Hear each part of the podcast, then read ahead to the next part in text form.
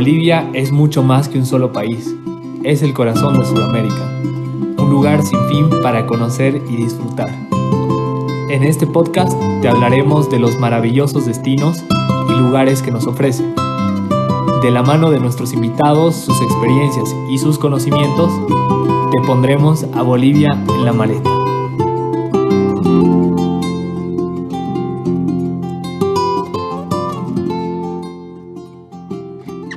Hola, bienvenidos a, todos. Este es el primer capítulo, el inaugural de nuestro podcast, de nuestro programa.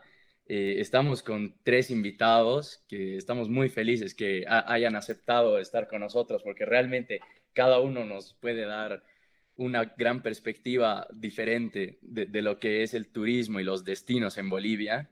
Eh, estamos con Jessica Olivares, con Josu Rúa y Lu Aramayo. Eh, hola chicos, gracias por, participar. Bueno, les voy a comentar un poco de lo que es Bolivia en la maleta, de qué se trata este podcast, de por qué hemos decidido entrar a, a, lo que es el turismo en Bolivia y por qué pensamos que, es un gran aporte y, es algo que faltaba para, para, escucharse aquí en, Bolivia.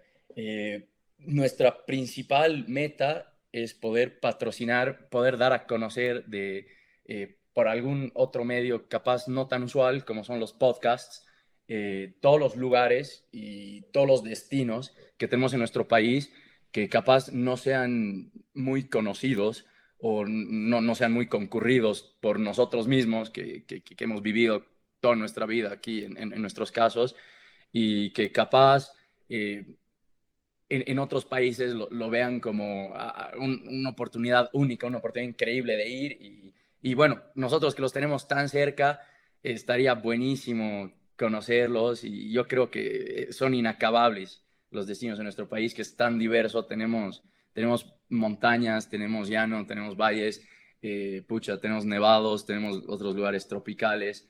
Entonces, yo creo que tenemos para viajar toda nuestra vida aquí dentro de Bolivia. Entonces, bueno, yo creo que tampoco nos vamos a quedar eh, sin contenido para, para estos podcasts que estamos comenzando a hacer. Y, pucha, gracias muchachos por, por participar. Estoy seguro que va a ser muy divertido eh, grabar estos 45 minutos con ustedes. Así que voy a comenzar para que ustedes hagan una pequeña introducción de, de quiénes son, qué les gusta hacer, eh, por qué han decidido participar también de este podcast eh, no sé si comenzamos contigo, Jessica. ¿Por qué conmigo? ¿Es por orden de color, por tonalidades o qué? Demos un puro más claro. Basta. por eso he comenzado yo, estamos, estamos por tonalidades. bueno, pues empezaré. Eh, ¿Cómo están todas? Mi nombre es Jessica Olivares, más conocida como Rulitos Viajeros, no sé por qué. no lo sé, dímelo tú. ¿Por qué será? Eh, ¿Por qué será? Em, que les cuento sobre mí un poquito. Yo soy ingeniera comercial de profesión. Tengo 25 añitos, recién cumpliditos hace poco. Em, ¿Qué más les cuento de mí? Actualmente trabajo en una, en una agencia de marketing. También tengo mi propio emprendimiento, mi propia empresita por ahí, que capaz la van a conocer prontito. Se llama Natural Pharma. Y eh, amo los viajes, mi pasión son los viajes, de verdad que mi mayor manera de, de, desestresarme, de volver a encontrarme es viajando. Como les comentaba, yo trabajo en una agencia de marketing digital, entonces yo ahí soy creativa digital y mi única manera de mantenerme creativa es a través de mi país, viajando o saliendo, pero viajando. Siento que cuando tengo tanta rutina, todo es tan rutinario ya cuando uno está en esto de, de trabajar, de ser un adulto independiente con gustos bien dementes, este, ya es como que para mí es una necesidad básica el poder viajar, el poder salir, porque eso me ayuda a mí misma a volver a ser más creativa, ¿no? Aplicándolo ya en, en lo que es el trabajo. Entonces, como les digo, para mí viajar ya es una necesidad. Agradezco muchísimo por haberme invitado por favor no me den la palabra porque yo hablo hasta por los codos y no me van a callar nunca. Así que pónganme tiempos cuando hable porque si no me voy a extender y me voy a extender. Ahí, el gran José lo sabe. y bueno, eso, no sé qué más les tengo que contar de mí. Está buenísimo, gracias. Gracias, Jesse. Eh, realmente he, estado viendo un poco de tu Instagram y yo creo, sí, yo, creo que vamos a hablar mucho de los destinos, los cuales ya has visitado y, parece que, te sales un poco igual del libreto, a veces no, no vas a los lugares usuales, me gusta que, que te haya salido un poco de las rutas, entonces nos vas a comentar de eso, yo creo, más adelante. Eh, Lu Aramayo, si quieres presentarte, seguimos contigo. Super, hola chicos, ¿cómo están? Eh, bueno, yo soy Lucía Aramayo, tengo 22 años, estoy ahorita en mi último semestre de la carrera de diseño gráfico en la UPB, aquí en La Paz. Y bueno, soy fotógrafa desde mis 16 años. He trabajado en, en todos los campos de fotografía que se puedan imaginar. He estado absolutamente en todo, desde deporte hasta estudio astrológico, todo, todo, todo, todo y mm, le encontré un amor muy grande a viajar y hacer storytelling, ¿no? Junto a lo que, mm, a lo que yo más amo, que es la fotografía, ¿no? Y bueno, al tema de viajar, pucha, yo siempre he querido hacer eso, pero soy media maricona, bueno, era media maricona y me daba miedo así salir ahí a la, fuera de mi zona de confort, ¿no? Y mm, hasta que lo logré, y bueno, soy parte de un, de un equipo que recién se formó de pilotos, de pilotos, de creadores de contenido, videógrafos y fotógrafos, que se llama Expedición 6K Andes, que bueno, nosotros somos un grupo de, de personas que eh, busca subir las montañas más altas de Bolivia en Land Rovers, ¿no? Entonces estamos tratando de batir récord, récord ya más grande. Y pues es un, es un gusto que me ha encantado, creo, desde el año pasado del tema de comenzar a viajar. Yo soy amante de las montañas, el Nico ha visto mi pared. Soy amante, amante de las montañas, soy amante de los lugares no muy concurridos como turismo, se podría decir. Así que, pucha, estoy muy feliz de estar aquí, estoy muy feliz de, de poder compartirles igual todo lo que he vivido y tal como dijo de Jesse, yo creo que igual viajar me reinicia en la vida, ¿no? Y me da mucho más inspiración y motivación a seguir creciendo, ¿no? Gracias, Lu. Sí, Lu tiene en su cuarto un horizonte eh, de, montañas pintado, buenísimo. Y oye, qué, qué, interesante, o sea, como, como eres fotógrafa, me imagino eh, todas las escenas que debes capturar en, en, el país, debe ser algo que en, en muy, lugar, muy pocos lugares del mundo eh, consigues hacerlo. Y esto que, mencionabas de la fotografía astronómica, no, no, no sé si se dirá así, como nuestro país tiene, tiene sitios que están muy altos sobre el nivel del mar, eh, estaba leyendo que se, observan mejor las estrellas y sobre todo en, en, ciertas épocas del año, como en el invierno. Debe ser increíble. Yo creo que más adelante podemos estar hablando de eso, de lugares bonitos para ver las estrellas. Eh, continuamos con, con Josu Rúa. Eh, ¿Cómo estás? Bienvenido. Si puedes presentarte a, todos los oyentes. Hola Nico, ¿cómo estás? Y hola a todos los que están escuchando. Este, a diferencia de Jesse, creo que yo soy de pocas palabras o quizá las justas. me encanta, me encanta el hecho de viajar. También eh, he empezado con la fotografía. La, la parte de mí ha sido como que al inverso, o sea, no, no he empezado a viajar por Bolivia por el hecho de que me gusta, sino yo salí fuera del país y ahí fue que descubrí, o sea, que lo, lindo que es viajar. Estuve por Brasil, por varios lugares aquí en Sudamérica y Europa. Y posteriormente, cuando regresé a Bolivia, fue que recién me di cuenta de lo, el, o sea, el país increíble que tenemos. O sea, para mí antes La Paz era como que un lugar frío, con bloqueos y ya está.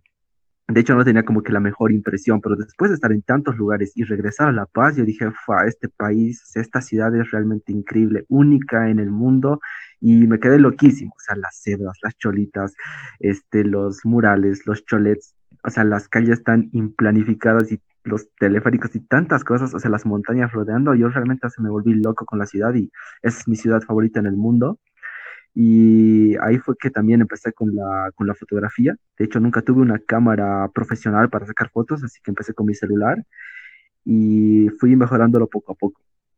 De ahí es que, bueno, viajé por todos los departamentos, menos a Beni Pando, las clásicas, pero espero pronto hacerlo. Y también me gusta que a Bolivia la recorrí no simplemente en el, en el modo clásico de tomarse un avión o un bus, sino que también viajé a dedo dentro del país, cosa de que ves el país desde otra perspectiva, así más íntima, se puede decir, como espiar por el ojo de la cerradura otro, otro tipo de realidad, hablar con los camioneros. Una vez incluso estaba yendo a Cochabamba y me recogió un policía, entonces me contaba todas las cosas que vivía en Chimoreo y casi, o sea, tantas cosas que uno puede aprender de, de su país desde la parte interna, desde la parte de la aventura que a mí realmente me encanta compartirlo. Y a todos los lugares a los que voy siempre me encanta me encanta estudiar de, los lugares, o sea, soy muy curioso, entonces antes de llegar a un lugar, me encanta estudiar sobre el lugar, o sea, eh, datos históricos, me encanta la historia, me encanta también este, curiosidades de los lugares, cosas que hayan pasado, por ejemplo, en Tupiza,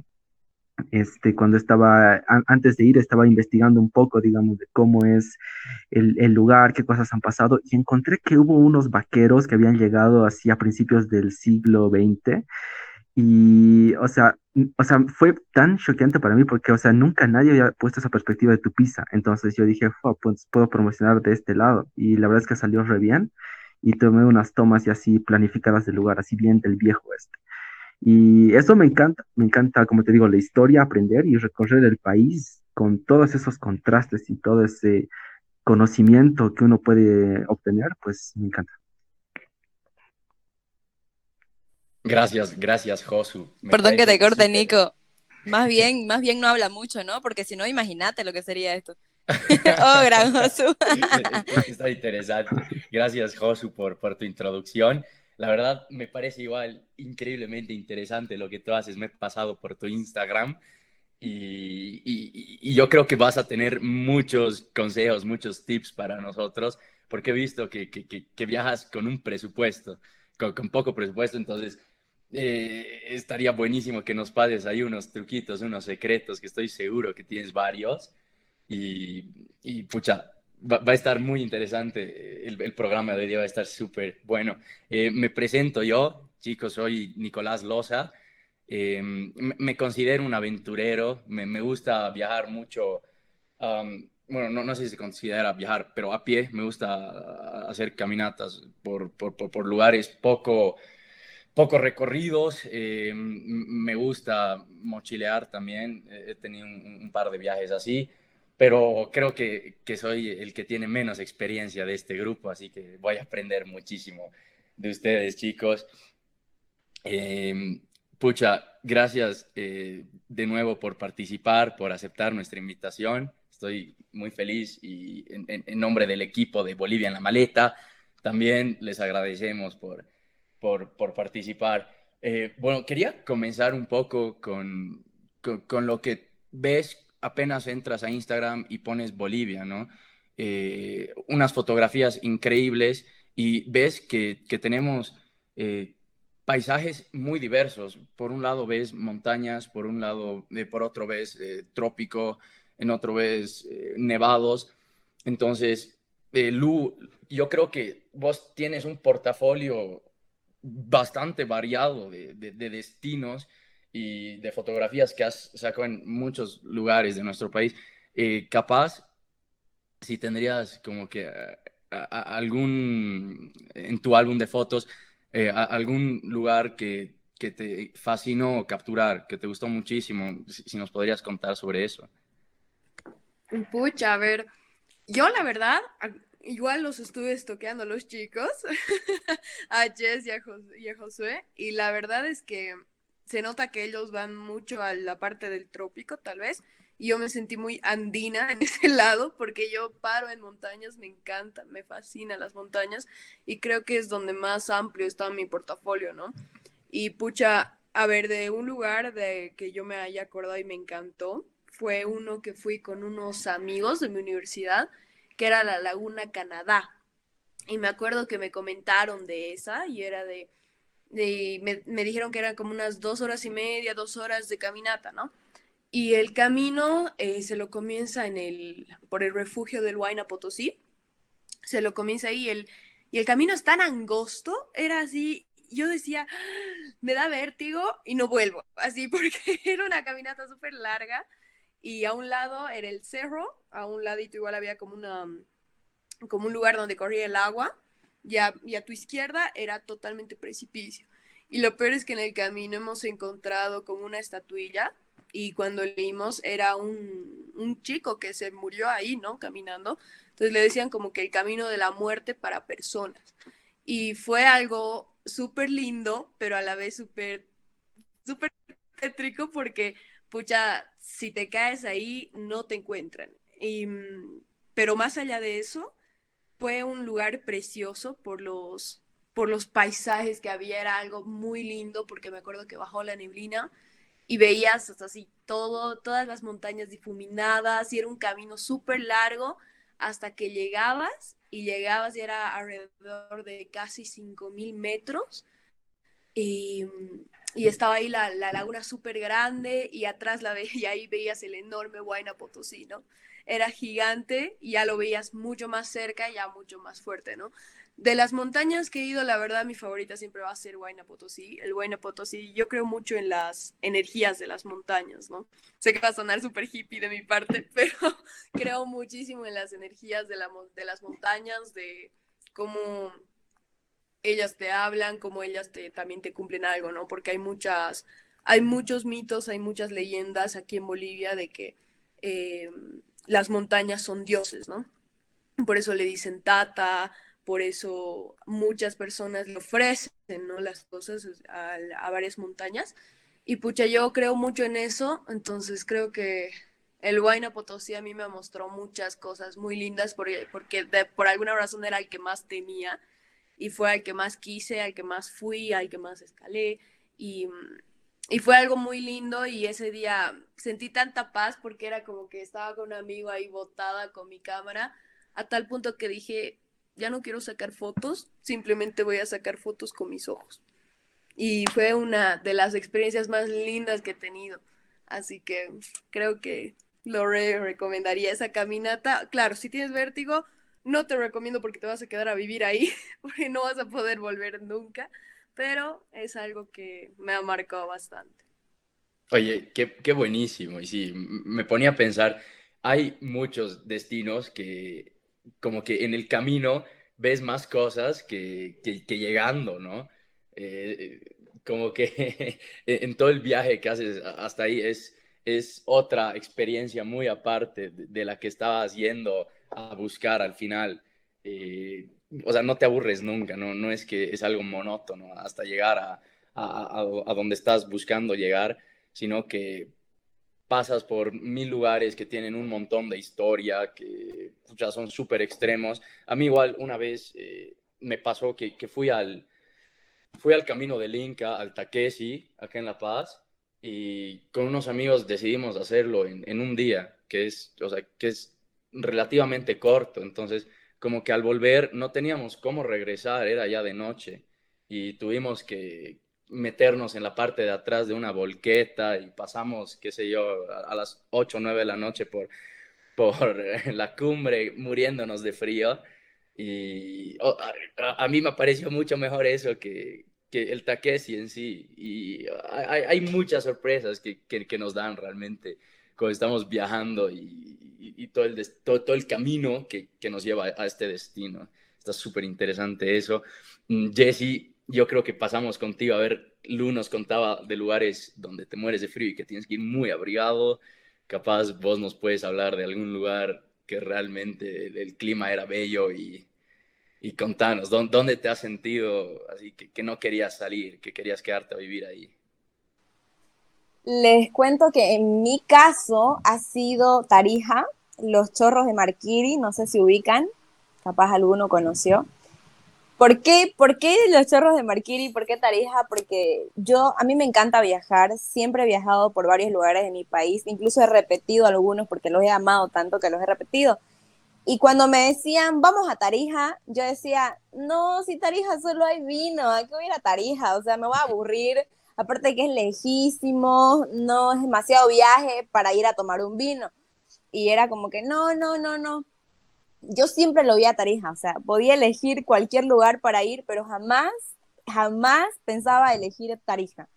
Hasta que el año pasado se me dio por, por, no sé por qué, no sé por qué, todo pasa por algo en la vida, se me dio por escoger Tarija porque dije, bueno, me conozco todo el país excepto Tarija y Pando, era o Tarija o era Pando, entonces dije, voy a empezar por Tarija.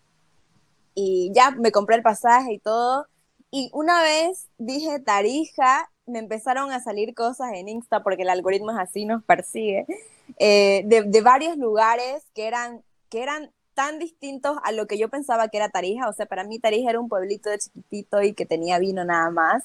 Y, y de repente Tarija se convirtió en algo que yo jamás pensé, que yo jamás imaginé. Te puedo decir que hasta el día de hoy mi lugar favorito va a ser Tarija, porque nunca pensé que tuviera tanto y quedé muy sorprendida. Cuando llegamos a Tarija fue como que siempre cuando uno viaja, o al menos a mí me pasa, tenés los lugares a los que querés conocer sí o sí, y esos que, bueno, si se dan bien, si no, ni modo. Y yo tenía dos. El que sí o sí tenía que ir era el Chorros de Marquiri, sí o sí, y el segundo al que tenía que ir era la reserva de Sama, de que es a las dunas de Taxara y a toda la parte de Taxara. Entonces yo dije, tengo que llegar, no sé cómo, pero tengo que llegar a ese lugar. Y empecé a averiguar, empecé a buscar, fui con un grupo de chicas, que bueno, fui con unas amigas, que, que instamigas, que de repente dije, ¿por qué no viajamos? Y me dicen ya de una, y nos fuimos. Una de ellas la conocí por Instagram y ella llevó a sus amigas, yo llevé a una amiga mía, entonces como que llegamos, me acuerdo que llegamos acá a Santa Cruz, ellas viven en Santa Cruz, pero no nos conocíamos, llegamos al aeropuerto, teníamos el mismo vuelo, pero no nos, no nos cruzamos para subir al avión.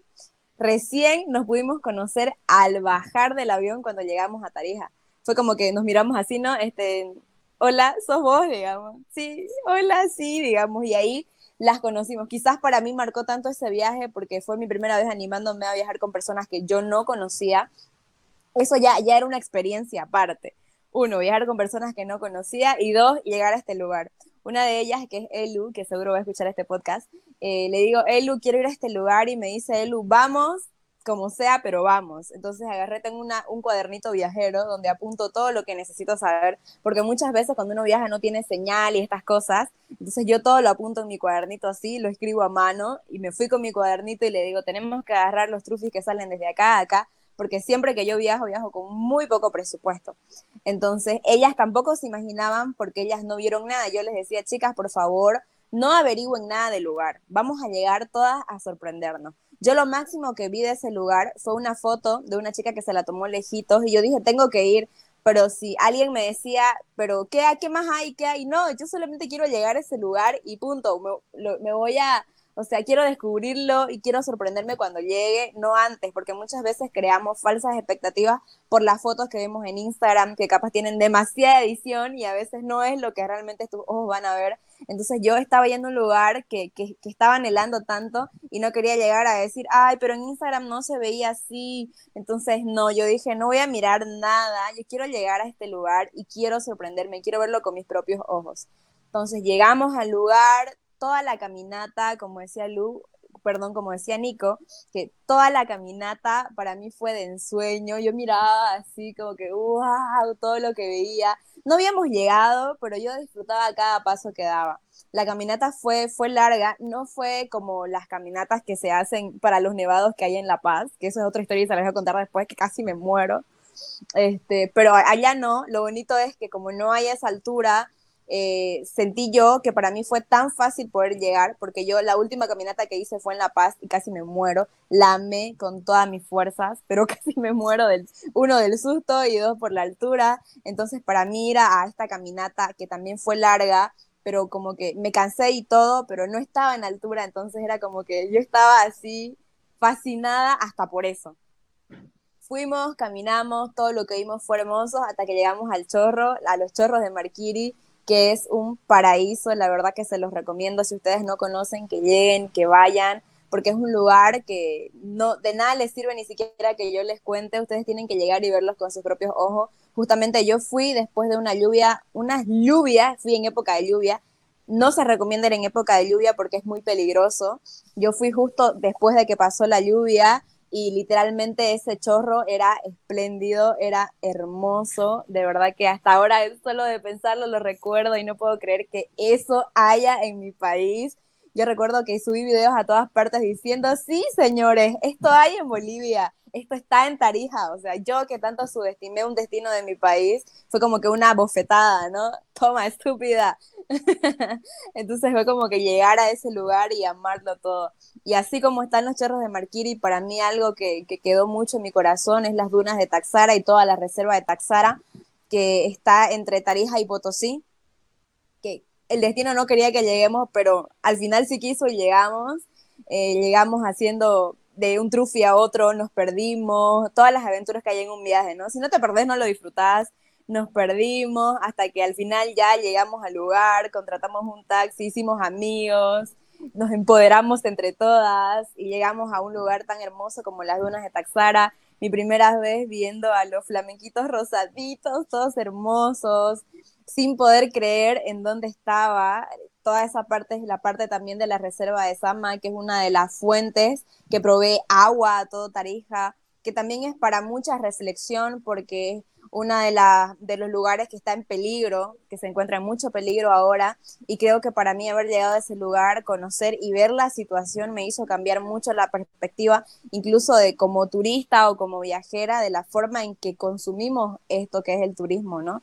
La forma eh, en cómo llegamos a los lugares a los que vamos. Por ejemplo, la, reserva de Taxara, cuando ustedes, perdón, en la parte de Taxara, en todo lo que es Taxara, cuando ustedes llegan, está la primera laguna, que está tan cerca de la avenida que justamente la gente que vive en la zona nos decía, es muy peligroso porque como las aves van a tomar agua de la laguna, con, el um, reflejo que ellas ven, piensan que al aterrizar, que al bajar, van a bajar a la laguna y bajan a la avenida, que ya es la carretera, que es la carretera, entonces los autos se las llevan por delante, han muerto un montón de especies, entonces fue, fue duro saberlo porque realmente la carretera está pasando así, está por afuera de, de todo lo que es una área que debería ser protegida, pero al parecer no lo es tanto.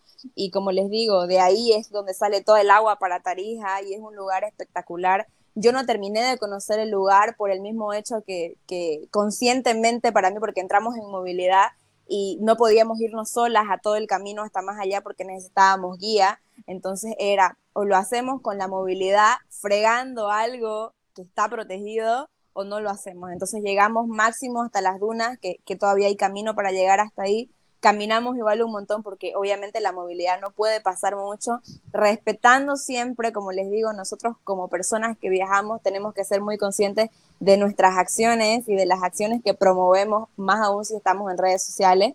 Entonces, eh, todas las restricciones que nos daban, como que no hay que apegarse 5 este, o 6 metros a la laguna, respetando todo. A veces, hasta por una foto, hay gente que arriesga su vida, que fue lo que vi en, los chorros de Marquiri, personas que no entren al chorro porque hay, ha llovido, está cayendo con mucha fuerza, no entren y verlos ahí que por una foto, arriesgando todo, pero metiéndose por la foto.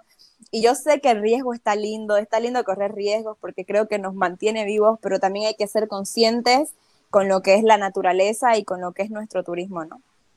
Me fui por cualquier otra parte y como siempre hablé un montón, perdónenme.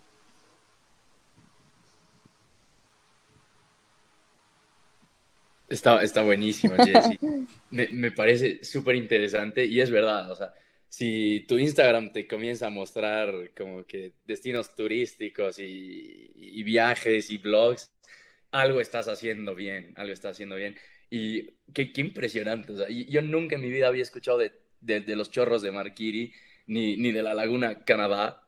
Así que eh, estoy aprendiendo yo también un montón de eso.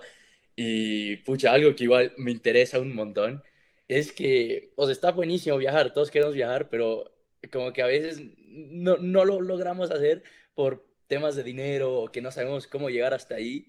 Y creo que Josu es, es un especialista en eso eh, contanos, Josu, porfa, un poco de cómo has hecho aquí dentro de nuestro país, alguna experiencia que hayas tenido llegando a un lugar que pensabas que no ibas a llegar o, o, que no te ibas a ir porque ya te habías quedado sin plata. A ver, contanos, porfa, de alguna experiencia que, que hayas tenido así. A ver, dentro del país, todos los lugares a los que he ido estaban casi planificados hasta el punto en que, como te digo, tienes que viajar a dedo. O sea, dentro nunca me he quedado así sin presupuesto, nunca ha habido esa situación, pero a los lugares, quizá a los que no tenía como que esperado llegar, uno puede ser Tarata. Cuando fui a Cocha, este, simplemente tenía la intención de pasar un poco por la ciudad y demás hacer volar el dron, pero resulta que había, hay como una restricción del dron que no podía elevarlo más de, creo, unos 20 metros. Entonces yo de pucha, no voy a poder tomar unas fotos, que no sé qué. Entonces, en vez de simplemente ir al Cristo, porque siempre que voy a coches como que siempre voy al Cristo y dije, no, pues entonces haré algo más, a ver qué más habrá aquí cerca de la, de, la ciudad. Entonces encontré Tarata y era de pucha, mm, a ver qué pasa, ¿no? Iré y conoceré. Ya es un pueblito bien pequeñito, ahí está la casa de, de Melgarejo y de Barrientos, ahí está su casa así, así toda, toda como, no está como museo, pero está así toda imponente, así cerrada. Y creo que no salí de ahí porque fui con un amigo que me estaba llevando y recuerdo que había, había una, como una banderita roja y él me dijo, ah, ¿sabes qué es eso? Y yo, no, ¿qué es eso? Es una chichería. Allá, a ver, entraremos. Y entramos y pues era así una chichería así clásica, así bien antigua. Entonces, el balde completo estaba a, unos 20 bolivianos. Pero, o sea, dijimos, no, o sea, solo tomaremos un poquito, así solo para charlar, así. Entonces pusimos, o sea, le, dijimos medio balde, cinco pesos cada uno, y nos trajo de medio un poquito más. Y fue una experiencia así súper loca, o sea, la chicha de Tarata, y muchos amigos luego me dijeron que es así súper traicionera, que es así, te manda, así, te, te liquida. Y ha sido pues bien divertido, estábamos jugando cacho y todo, y la verdad no recuerdo cómo he vuelto de Tarata a Cochabamba, solo sé que aparecí en, en la ciudad. Después otro lugar así que ha sido bien complejo, ha sido en Suapi, que es en, en, los Yungas. O sea, Coroico está en una montaña y Suapi está como que al frente, en otra montaña. Y ahí fuimos con unos amigos igual, no teníamos como que mucha información del lugar porque no hay mucha información, pero hay unas caminatas, hay un lugar que es el Supaipunku, que, o sea, yo creí que era simplemente un camino, o sea, que solo se llegaba caminando y demás, pero para llegar al lugar, pucha, tienes que escalar, tienes que subir unas cuerdas, bajar entre piedras, pasar como unas 19 veces el río, o sea, imposible no mojarse y hay lugares así súper profundos y peligrosos. Y había momentos en los que uno está así súper cansado y era como que, pucha, o sea, no sé cómo vamos a regresar. Y luego de que, bueno, llegamos al Supaipunco, estaba súper buenísimo. Al regresar igual morimos en el camino y estaba realmente alucinante. Y esa noche, recuerdo que fuimos con los amigos con los que estábamos, fuimos a, a, la placita de, del pueblito de Suapi, que por cierto, el pueblito es bien pequeñito, así deben ser como unas tres cuadras a la redonda. Y estábamos ahí en la plaza, era 16 de julio fuimos para aprovechar la vacación del 16 de julio de La Paz. Y justo daba la casualidad que el aniversario de Suapi también es el 16 de julio. Entonces en la ciudad estaban así haciendo bailes, estaban lanzando este, fuegos artificiales y el, el alcalde del lugar, o sea, entre los que estaban organizando, hicieron como una super olla con té con té y estaban invitando así a todos los de la plaza. Y cuando vieron que éramos así varios los de La Paz, así agarró con el micrófono y dijo así un saludo a nuestros, a nuestros visitantes de La Paz y nosotros, wow, somos de La Paz, así una cosa así súper increíble. Y venían y nos, y nos regalaban así botellas y botellas de té con té y ese día tampoco recuerdo cómo hemos regresado al, lugar donde estábamos acampando, solo sé que aparecía al día siguiente así en, en, en una carpa. fue súper divertido y son lugares así que no esperaba visitar, o sea, no, no, no estaba como que muy planificado cómo iba a ser la llegada, pero me he llevado así muy, muy buenas experiencias. Sí, yo creo que un gran consejo es visitar esos pueblitos cuando están en su festividad, porque es una experiencia aparte, hay de todo. A mí igual me, me pasó en un par de ocasiones que coincidí con, con la festividad del santo del lugar o, de una virgen eh, que, que, que, tenía su iglesia ahí. Y fue, fue de las mejores experiencias. Es, buenísimo eso. Sí, sus fiestas ubicas que duran toda la semana y es pues una locura. O sea, uno llega, la gente se descontrola y es bien bonito. Y la gente, lo, lo mejor es que es bien agradecida de ver visitantes ahí, personas que no son del lugar, así en sus pueblitos, tomando fotos, promocionando y demás. Lo, o sea, la gente de los pueblitos es realmente muy amable, es realmente increíble. Eso me encantó. Sí, y es la mejor manera de, conocer gente y hacer nuevos amigos eh, viajando. Jesse nos contaba que se, se, mandó con personas que ni conocía y me imagino que ahora son muy, muy cercanas a ti. Jesse, contame, a ver, así, algún destino al que hayas ido y, pucha, recuerdes más a la gente de ahí que, que, que el destino en sí. Mi último viaje a La Paz que donde los conocía al gran Josu, oh gran Josu, a Pame, a Indira, este, fue la primera vez que realmente me, animaba yo a viajar solita. Eh, creo que como mujeres nos cuesta mucho hacerlo. Yo amo viajar, pero siempre tenía que buscar a alguien que me acompañe. Era como que vamos, quiero viajar, vamos. Y hasta llegar a un punto en que tenía que depender de las agendas de mis amigas, ¿no? De mis amigos para poder salir, para poder viajar hasta que dije, bueno, quiero viajar sola y si no lo hago ahora, no lo voy a hacer nunca. Mm, amo mucho La Paz y me animé, me animé a ir a La Paz, a conocer a nuevas personas. Ahí fue que lo conocí a mi gran insta amigo, al gran Josu, a Pam, me Indira, a, a las personas que les cuento. Eh, ellos de alguna manera también se conocían, yo pensando que nadie se conocía, en realidad yo no los conocía a ellos y creo que el destino nos unió y, llegamos a conocernos y la verdad a, descubrir esa, esa química que hay entre nosotros, que nos llevamos muy bien. Indira hace poco también estuvo por acá, por Santa Cruz, igual yo la recibí con los brazos abiertos. Siento que el quitarnos esos miedos nos ayuda muchísimo a crecer, a mí me ayudó muchísimo a entender que eso que me dicen muchas veces, no vayas o no, o no, no le hables, o no hables con desconocidos porque ya, porque es peligroso, o porque simplemente porque ya, porque es tradición en nuestro país en esa parte ser como que más reservados con las cosas que hacemos. Pero siento que hay personas como ellos que te transmiten muchísima confianza. Y si uno puede llegar a estas personas que sí te transmite confianza, y, y pues, ¿por qué no animarse, no? ¿Y por qué no? Entonces fue como que, bueno, ¿por qué no? Me fui, les escribí, les dije, miren, estoy en, estoy en La Paz, perdón, acabo de llegar, ¿nos vemos o qué? Y me acuerdo que me dijeron, sí, nos vemos a tal hora, fuimos, nos metimos a propiedad privada porque queríamos hacer unas fotos, que aquí Jessica quería la foto y quería la foto y le digo, vamos, y nos fuimos, nos votaron, igual esa es otra historia, nos, nos votaron porque estábamos invadiendo propiedad privada pero pasamos un lindo momento. Ese día también recuerdo que por culpa de Indira y de Josu casi me muero, me hicieron caminar hartísimo como si yo fuera de La Paz, como si no pasara nada en el universo, me hicieron caminar hartísimo.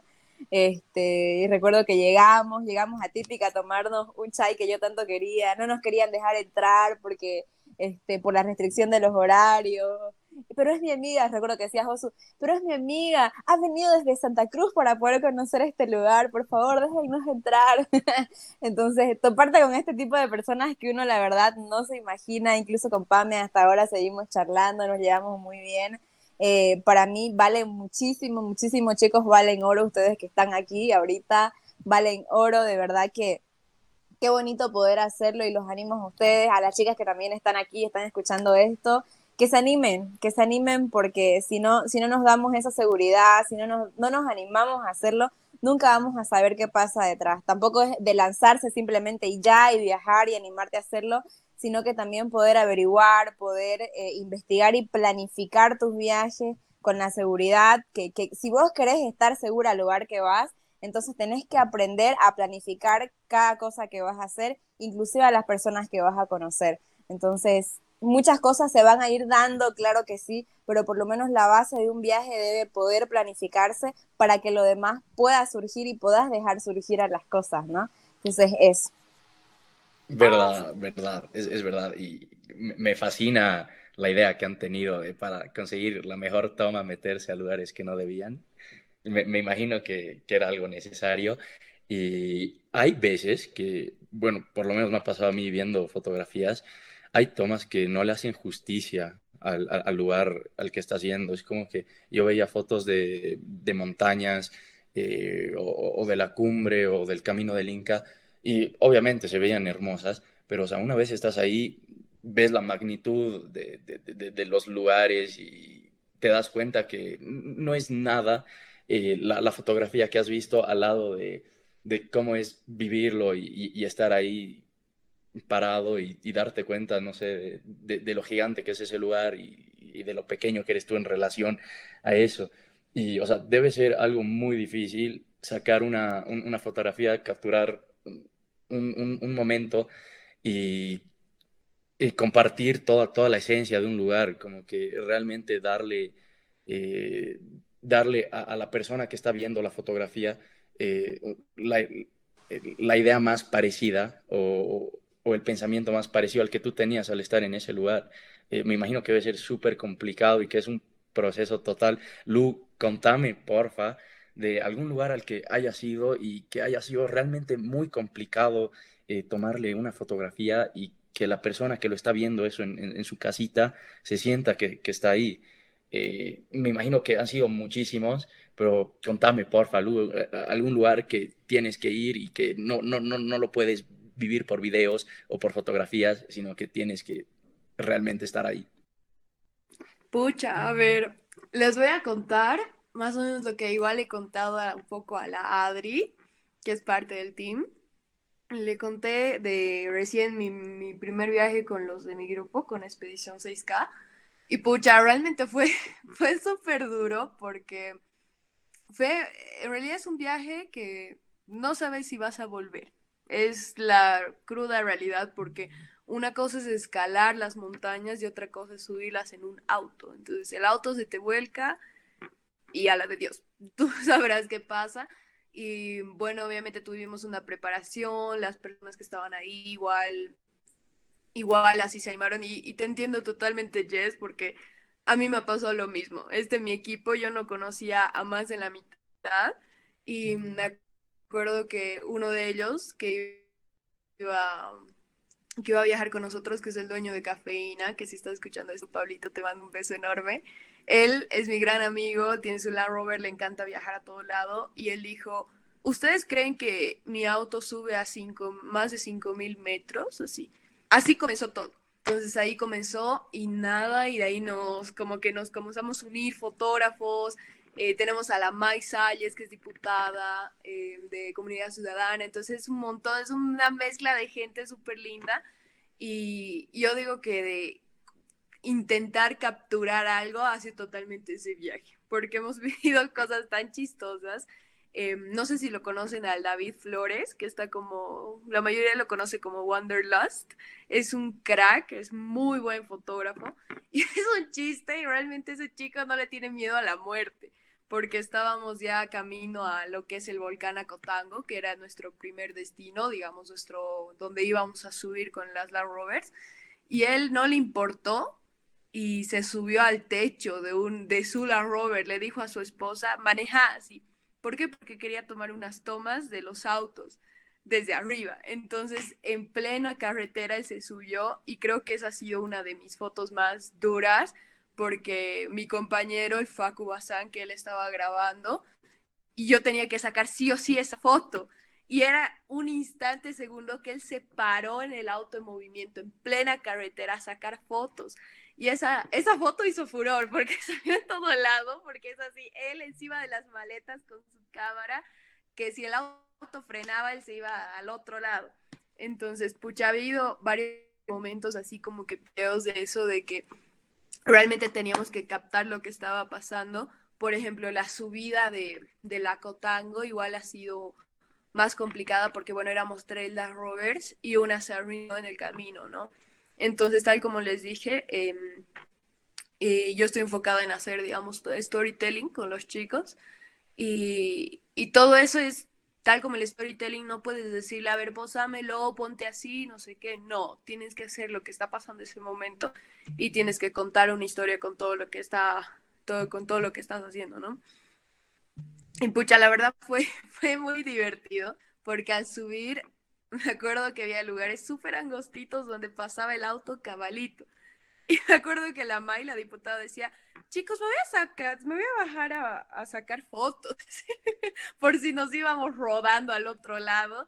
Entonces yo igual sacaba y era, y era súper duro porque había una parte igual donde ya estábamos a una gran altura y cada vez que subíamos era yo con mi brújula, estamos a 4.800, estábamos a 4.900, así subiendo, subiendo, subiendo. Y, y, llegó una parte que ya nos encontramos con la, con la, con la nieve, ¿no? Entonces en el camino había, había partes donde era sumamente resbaloso y todos nos bajamos del auto, pero teníamos que probar súper bien esa parte. ¿Por qué? Porque ¿qué pasaba si se rodaba el auto? teníamos que tener la foto, entonces teníamos que bajarnos sí o sí a ver si pasaba algo. Y lo mismo ha sido, igual que hemos ido a las dunas, se ha, se ha plantado una de las rovers, no podía salir, estaba así mitad tierra y mitad, y mitad auto, ha sido terrible. Y no, entonces, pucha, creo que de por sí viajar es, em, es algo que no se puede repetir, es una foto que no se puede repetir en ese instante, ¿no? Es algo que solo sucede ese momento, por ejemplo, había una foto que tenía que mm, estábamos ya e, en, el tope de la Cotango a 5.600 metros y hemos visto al, al, fondo un tornado de aire que duró así como una hora más o menos, pero es algo que no vas a ver de acá si vuelves a subir de acá dos días. Entonces, eh, eso de capturar esas fotos, yo creo que realmente hay que ir, hay que vivir esa experiencia. Yo sé que estoy poniendo en juego mi vida cuando cada vez que voy a hacer estos viajes, porque van a ser seis y hemos hecho uno. Y, y no, la verdad, tener esas fotos es cosa de un momento, ¿no? Y bueno, y si los de mi team me están escuchando, que ellos ya me han preguntado de qué se trataba el podcast, los amo y si nos morimos, morimos juntos. Sí, la, verdad es que la mayoría de los lugares, por lo menos que yo visito aquí en Bolivia, es todo un tema llegar a ellos porque te tiene que gustar bastante el riesgo para, para poder completar toda la travesía. E, e, es súper peligroso, hay lugares, eh, no sé, el camino de la muerte, que muchos lo hacen en bici, que realmente, o sea, tú dices, no, es, es solo el nombre, es, es, solo la publicidad que le hacen, pero, o sea, realmente es cosa de que te resbales un poco, que frenes mal y chao, eh, Nico, y justo, perdón que te corte, y justo cuando hablabas de, de, esas, de esos lugares a los que las fotografías no les hacen justicia, y hablando ahorita de la carretera de la muerte, para mí ese lugar que ninguna foto jamás en la vida le va a hacer justicia es el Rincón del Tigre. La verdad es que yo quedé anonadada con ese lugar y siento que por más que tomé 500 mil fotos con mi cámara, con mi celular, nunca jamás ninguna le va a hacer justicia. Es un lugar espectacular para mí, inclusive ir fue, fue un gran reto. Nunca pensé que me iba a animar a hacerlo. Eh, quizás ustedes porque ya viven en La Paz, entonces es como que ya, o sea, vamos, vamos por la carretera de los Yungas, vamos, vámonos a Coroico con fin de, ¿no? Pero yo vivo en Santa Cruz y para nosotros el hablar de la carretera de la muerte es como que la muerte es, es, algo que es literalmente si vas te vas a morir. Aquí te dicen si vas te vas a morir. Yo creo que mi madre me dijo, no sé por qué las madres saben. me olió, creo, y me dijo, estás yendo a La Paz. Por nada del mundo quiero saber que estás yendo a la carretera de la muerte. Y yo, sí, mamá. Y adivinen quién se fue por esa carretera. y me fui porque tenía que vivirlo, tenía que saberlo. Así que, y recuerdo que llegué al Rincón del Tigre y quedé como que, wow. Y yo ese lugar lo conocí por el aquí presente gran Josu. Capaz el Josu nos cuenta más sobre, sobre su aventura también por el Rincón del Tigre, pero ahí quería que lo tengan como dato, que lo googleen, que lo busquen. Es un lugar espectacular y les aseguro que por más que vean fotos maravillosas, el lugar es muchísimo más maravilloso de lo que ustedes van a poder ver en la foto. Y sí, realmente es muy diferente pararte al borde de, del risco y todo el vértigo que sientes al ver la caída de, de, un minuto, que sería yo creo que, que, que, que si fallas con, con, la bici, Josu, contanos porfa un poco de, de, cómo es esa experiencia. Yo creo que es un destino bastante conocido, pero yo he escuchado de bastantes desvíos a, la ruta que tal vez no son tan conocidos, pero que igual son increíbles y estoy seguro que vos conoces más de eso.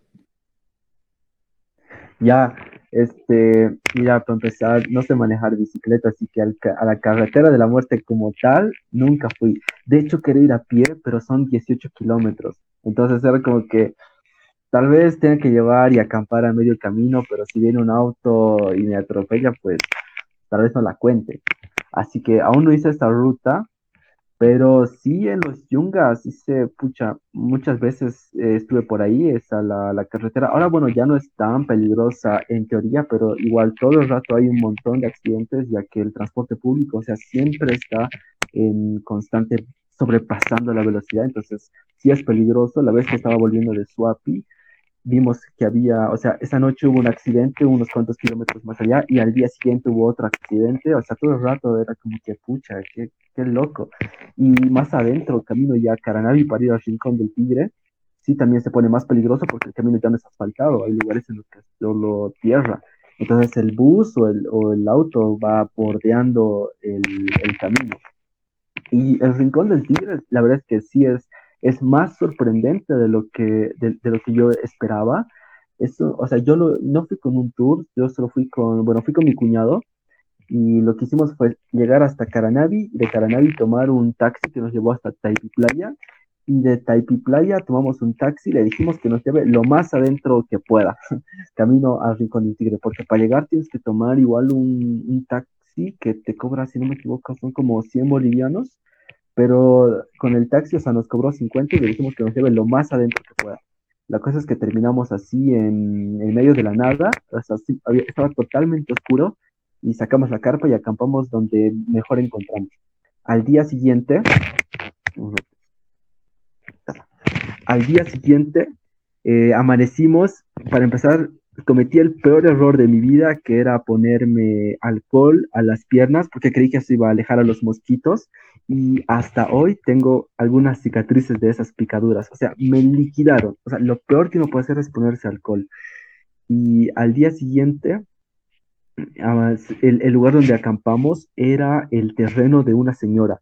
Entonces, cuando la señora estaba bajando, pucha, yo pensé, pucha, ya nos va a reñir, nos va, a cobrar algo, seguro por entrar a su terreno y demás pero resulta que mm, la señora vino con papaya, vino con plátanos y nos, o sea, nos dio la bienvenida, nos dijo, jóvenes, que eh, tomen así para su, para su desayuno, así, re buena gente. Nos sacamos una foto y todo. De ahí, ahí también nos pasó algo gracioso porque en ese taxi en el que fuimos, accidentalmente dejamos todo el agua que teníamos. Entonces, en el camino era como que ya, yo creo que en algún lugar encontraremos, pero no había agua en ningún lugar del camino.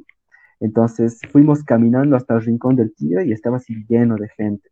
Entras, el ingreso son 10 bolivianos y la cascada que tienes ahí pues es brutal, o sea, es como, es como un pedacito de, de las cataratas de Iguazú. En Iguazú tienes un montón de cascadas, pero este rincón del Tigre es como un pedacito. Y la verdad es que es tremendo, o sea, la caída es súper fuerte, te acercas un poquito, imposible que, que salgas seco, te mojas totalmente, es realmente genial. O sea, el Rincón del Tigre es cacho complicadito de llegar, o sea, no es tan directo, pero realmente vale la pena, sí, totalmente. Es, es realmente genial. Y, perdón, es uno de los lugares eh, a los que yo fui que me pasó lo que a Josu capaz le pasó alguna vez, que es que las mismas personas del lugar te ayuden a llegar. Y mm. muy felices de que estés y que visites. Cuando llegamos a Taipi Playa, porque fuimos en movilidad, cuando llegamos a Taipi Playa era como que, pucha, ¿y ahora dónde nos vamos? Porque nosotros fuimos sin tours también, el tour era yo, yo no conocía nada. Entonces era como que, ¿qué hacemos? Y recuerdo que había un grupo de señores mayores, ellos todos, y voy y les pregunto, disculpe, ¿cómo podemos llegar? Y nos dicen, sí, es con tours, pero yo les voy a explicar. Ustedes se van y lo más, lo más bonito de eso fue la explicación, porque era como que, como niños chiquitos, cuando vos le preguntas a un niño algo y entre todos te quieren responder, sí, pero no sé qué, entonces era como que todos tan emocionados y tan entusiasmados en explicarnos, pero se van por acá, no, mejor se van por acá, ya, entre todos como quedando en algo, y ahora les vamos a explicar, entonces esa predisposición de las personas para ayudarte a llegar al lugar, realmente fue linda, inclusive me acuerdo que en el camino, porque es vueltas y vueltas y vueltas hasta que llegas. Recuerdo en el camino se, no todas las movilidades pueden pasar, entonces algunas se quedaron plantadas y ver la solidaridad de las personas, se empezaron a bajar de las movilidades, por más que ellos pudieran pasar, vieron que algunos no podían, literalmente la gente empujando, pero todo el mundo que fue ese día llegó porque llegó, porque estaban toditos ayudando a, que pase la movilidad, a que lleguemos. Vi mucha gente mayor, vi muchos jóvenes también, pero amé ver a personas tan mayores llegando al lugar y esos ojitos con, con que hoy llegás, te paras de frente y miras como que simplemente a decir, wow, o sea, wow. Entonces, mucha gente que estaba ahí, recuerdo verlos así, como dices Josu, cuando vos te parás ahí cerquita, ni tan cerquita, ya estás súper mojado porque es una caída estupenda. Es un lugar al que sí o sí tienen que llegar, sí o sí tienen que ir. Yo todavía no lo conozco. Yo creo que voy a estar planeando un viaje ahí cerca. Em, oye, me parece increíble que cada uno tiene como que su, modo de viaje, o sea, algunos van por avión, otros como que caminando, en bici, eh, Lu que, que, mete autos a lugares donde no debería meter autos y, porque es muy peligroso, me parece buenísimo eso. A ver, cuéntenme, ¿algún lugar que han llegado por, por una vía alternativa, que, que, no han tomado el camino más recorrido, sino que ustedes han hecho su propio camino? Estoy seguro que alguno de ustedes tres muchachos tiene una historia interesante sobre eso. ¿Quién, quién quiere contar? Yo tengo una historia ilícita, sí. prohibida, prohibida. Resulta que yo al Salar de Uni fue el 2013, hace muchos años atrás, y el año pasado quisimos volver con unas amigas, ellas no conocían y yo quería volver. Entonces, eh, pero era ir y volver en un solo día estábamos en Sucre. Entonces les digo, vamos, y me dicen, no, Jessy, no vamos a llegar, pero Jessy, Jessy es terrible. Entonces yo, no, que nos vamos y nos vamos. Recuerdo que llegamos a Potosí a las 10 de la mañana y hemos llegado a Uyuni a eso de las una por ahí, muertas de hambre, porque desde la noche anterior no habíamos comido nada. Llegamos, comimos y me dicen las chicas, a ver, busquemos quién nos lleve. Resulta que los tours eh, solamente salen en las mañanas porque es un full day, ¿no? Van todo el día, luego se vuelven, o haces el tour en el que te quedas tres días y llevas, llegas a más lugares. Pero como fue en pandemia, no había y solamente dos o tres empresas de tours estaban habilitadas para llevarte a conocer. Entonces las empresas que estaban habilitadas ya no estaban a las una, dos de la tarde para llevar a, tres chicas a conocer el Salar de Uyuni. Entonces, pucha, ¿qué hacemos? y empezamos a preguntarle a la gente y nos dicen, no, nadie más puede ir, solo ellos, y nosotros miércoles, ¿qué hacemos? Llegamos a un lugar, a un hotel, a un hotel alojamiento hostel, llegamos ahí y les digo, sí, queremos ver las habitaciones, ni modo, nos íbamos a quedar esa noche. Yo estaba con una cara de que no, algo tengo que hacer, pero tengo que llegar hoy, no mañana, tiene que ser hoy, ahora, en este momento. Entonces bajo, eh, ya nos estaban dando las habitaciones, la altura nos estaba pegando duro este, nos dieron las habitaciones y todo. Yo bajo y me pongo a charlar, como verán, soy muy conversadora. Y me pongo a charlar con el, con el encargado, el que te atiende, y le digo, pucha, le cuento que estábamos yendo al salar, no pudimos llegar porque ya salieron todos los tours. Usted por si acaso no conocerá a alguien que nos pueda llevar, somos tres. Y me dice, te cuento que sí, tengo un amigo que cada cierto tiempo va con su familia y así cuando vienen aquí amigos a visitarnos, porque yo les llamo amigos a todas las personas que se hospedan, cuando vienen amigos a visitarnos, él los lleva a veces. Así que si ustedes se animan, yo puedo hablarle y si está con tiempo las puede llevar. y yo así, pero eso se puede hacer. Y me dicen, sí, o sea, aquí como nosotros vivimos en Uyuni, siempre y cuando seamos del lugar, podemos ir y volver al salar cuando nosotros querramos. Lo que no se puede es llevar turistas así nomás porque hay que ir con las agencias. Entonces nosotras, ¿qué hacemos? ¿Qué hacemos? Y le digo, a ver, ya, nos probaremos. Digo nosotras, pero en realidad era yo solita. Las chicas seguían arriba esperando, acomodando sus cosas, mientras yo iba a ir porque iba a ir al salar ese día, repito. Entonces, este, me dan el contacto, lo llamo y le digo, mire, somos tres, queremos ir. Y él nos dice, ya, las llevo. Y nosotras, de verdad, sí, ya, véngase. Vino, nos recogió y recuerdo que nos, nos preparó todo un discurso. Nos dijo, este, si preguntan, mi nombre es tal, nos dio todos sus, todos sus nombres, nosotras nuestros nombres a él. Ustedes van a decir que son mis sobrinas que me vienen a visitar de Santa Cruz y que las estoy llevando a conocer. Y nosotras, claro que sí, tío, con todo gusto. Entonces, este, me acuerdo que ya nos fuimos. Obviamente no podés entrar y hacer todo el tour que te hace la agencia, por eso es que te vas con agencias. eh, pero por lo menos pudimos llegar y las chicas que no conocían conocer, porque realmente el presupuesto no nos daba como para quedarnos una noche más y eso también es alimentación y demás. Como les digo, viajamos con muy poco presupuesto, al menos cuando yo viajo, yo viajo con muy poco presupuesto. Y mi, y mi presupuesto para ese viaje no eran más de 500 bolivianos, entonces difícilmente me iba a quedar a, dormir ahí en un lugar, tenía que hacerlo ese día como de lugar y, nos fuimos y llegamos y conocimos, o sea que nos metimos al salar en, en, un taxi. Y nos dice, si no nos creen que soy su tío, igual yo soy personal de salud, yo soy médico, me van a dejar pasar, miren, o sea, el tipo hacía de todo, el tipo era médico, el tipo era taxista, hacía de todo, literalmente hacía de todo, así que aprovechamos y con él fuimos, como le digo, esto, esto no fue lícito, realmente es mejor ir con una agencia porque la agencia te va a llevar a conocer todo lo que necesitas, pero quizás esa vez para nosotras fue ir, mirarlo y volvernos, entonces nos sirvió muchísimo, nos fue de muchísima ayuda porque pudimos conocerlo, yo ya conocía a las chicas, pudieron llegar a conocer, yo a recordar por qué lo amo tanto también al salir de uni, llegar, mirar, volvernos, agarrar una flota y vuelta para atrás. Entonces creo que la así aventura en lo que no teníamos que ir, pero fuimos, para mí fue esa.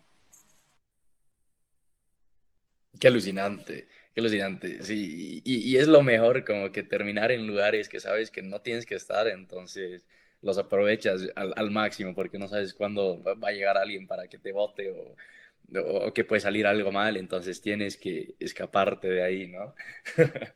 y Lu, contanos de, lo que estábamos hablando.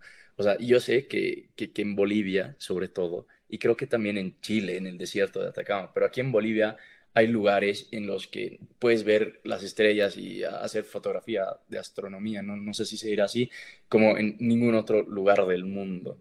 Y me imagino que eso es por la altura, eh, también más bien no estamos todavía tan contaminados, el aire me imagino que es un poco más puro.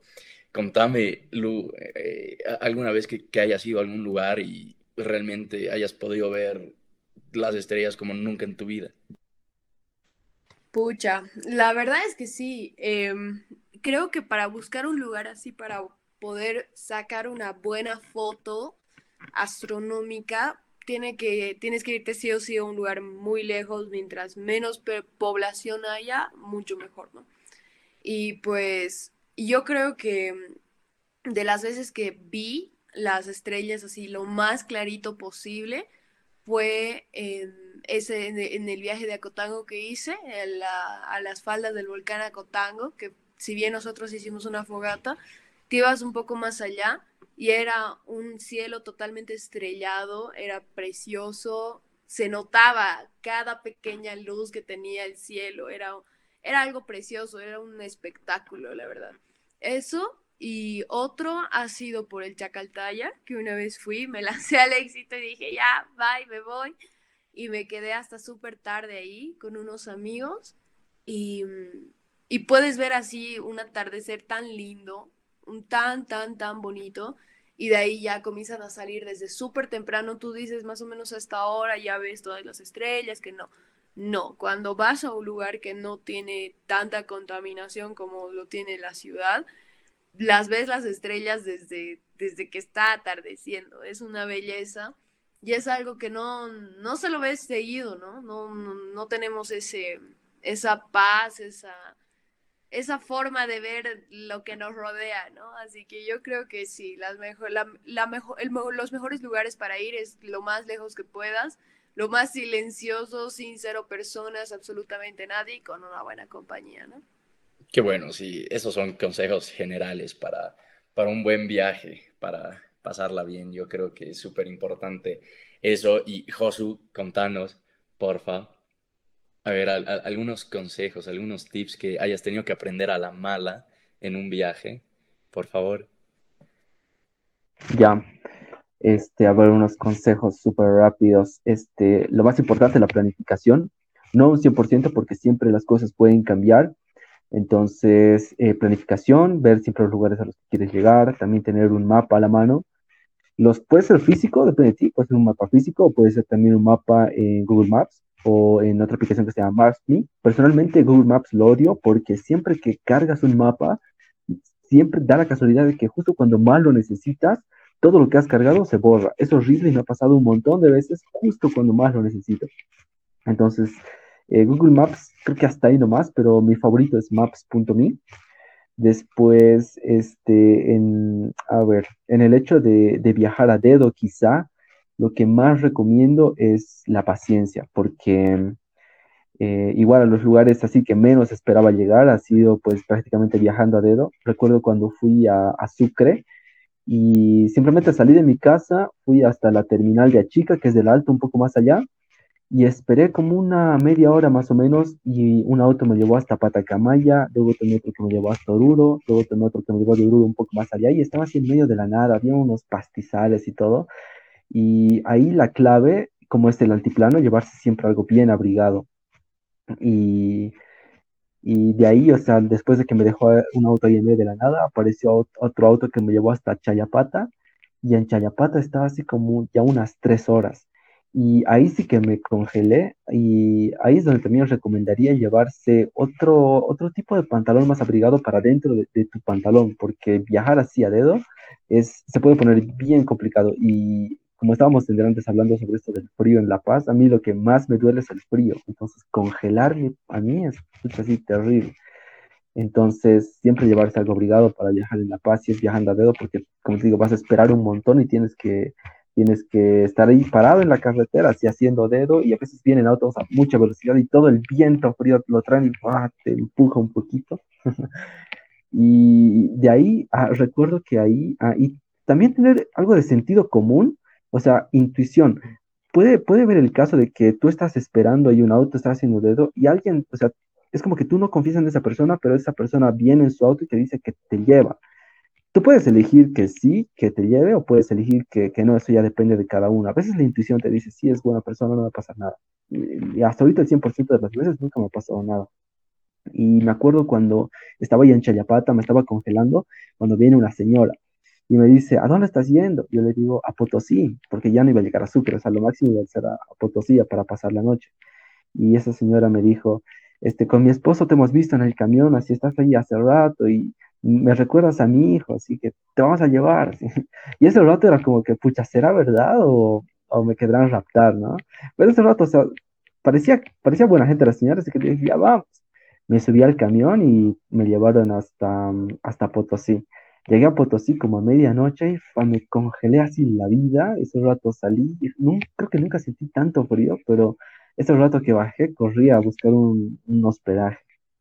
Y de ahí ya al día siguiente eh, estuve por Potosí después sí ya llegué a Sucre.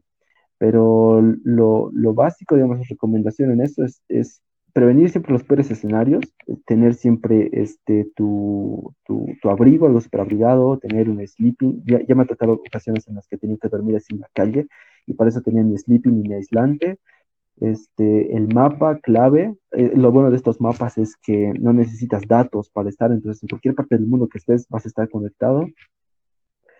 ¿Y qué más? Mm, sí, básicamente eso. Sentido común. Sí. la verdad es que viajar hace que desarrolles un montón el sentido común y, la intuición. Tienes, tienes muchas decisiones que tomar y, cada una afecta cómo va a acabar, cómo va a acabar ese tu viaje o qué tal te va a ir en la aventura. Chicas, ¿ustedes quieren aumentar algún tip algo que hayan tenido que aprender a, las buenas o a las malas, o, algo que realmente les ha cambiado eh, la, experiencia de viaje desde que lo han comenzado a aplicar? Creo que acoto mucho el tema de abrigarse. Cuando vas a ir a algún lugar frío, no te lleves así, ay, que sí, tu chamarrita. No, anda bien, bien, bien abrigado. Yo soy una persona no tan friolenta, más bien a mí me encanta el frío pero yo he dicho, no creo que me haga tanto frío, pero usualmente en el altiplano suelen bajar las temperaturas en exceso en la madrugada.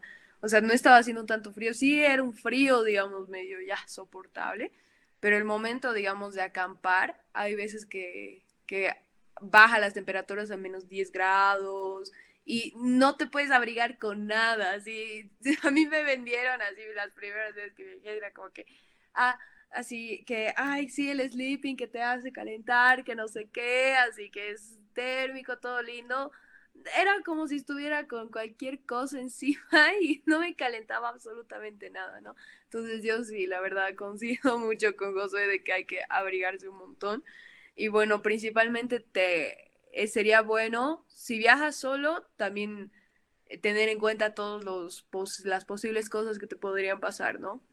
En mi caso, eh, si voy con una, yo usualmente siempre voy con compañía, cuando voy con compañía me aseguro de que también todos sabemos algo de algo, ¿no? O sea, por ejemplo, en mi grupo tenemos a, un, a varios chicos, a dos chicos que saben excelente de autos, entonces sabemos de que si nos pasa algo, tenemos a alguien que nos va a acudir y también sabemos dónde podemos acudir. Entonces cada uno, por ejemplo, em, el David Flores, él, él em, es rescatista, ¿no? A él me acuerdo que una vez le, avisaron que, bueno, en paz descanse, eh, Daniel, sí, creo que se llamaba Dave, no me acuerdo cómo se llamaba, que fue un chico que recién murió al escalar el Imani, le avisaron a él, entonces él es muy, él es excelente, es parte del grupo de rescatistas y él sabe absolutamente qué va a pasar si, te, si, si alguno de nosotros nos pasaba algo en la escalada, ¿no?